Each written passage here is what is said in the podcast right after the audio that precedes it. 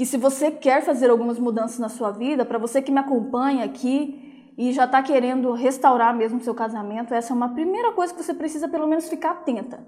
Porque assim, o ser humano tem isso, entende? Do tipo, ah, deixa pra lá, amanhã eu faço, aí posterga aqui, posterga ali. Mas quando você fica mais consciente para isso, você consegue pelo menos controlar mais, você consegue ficar um pouco mais no controle. Não sei se vocês estão me entendendo. Então, é, tem pessoas que, eu, que já têm contato comigo há um tempo, sabe? Aí eu encontro pessoa depois de cinco anos. Oi, tudo bom? Como é que você está? Ah, Jade, meu casamento tá daquele jeito. Aquele jeito. Aí ela fala exatamente. Eu não preciso nem que ela conte, porque eu já sei tudo o que ela vai falar. Porque tá tudo igual, entendeu? Então a procrastinação deixa você parado no mesmo lugar. Então daqui cinco anos, se você não está fazendo nada para mudar isso, vai estar tá igual.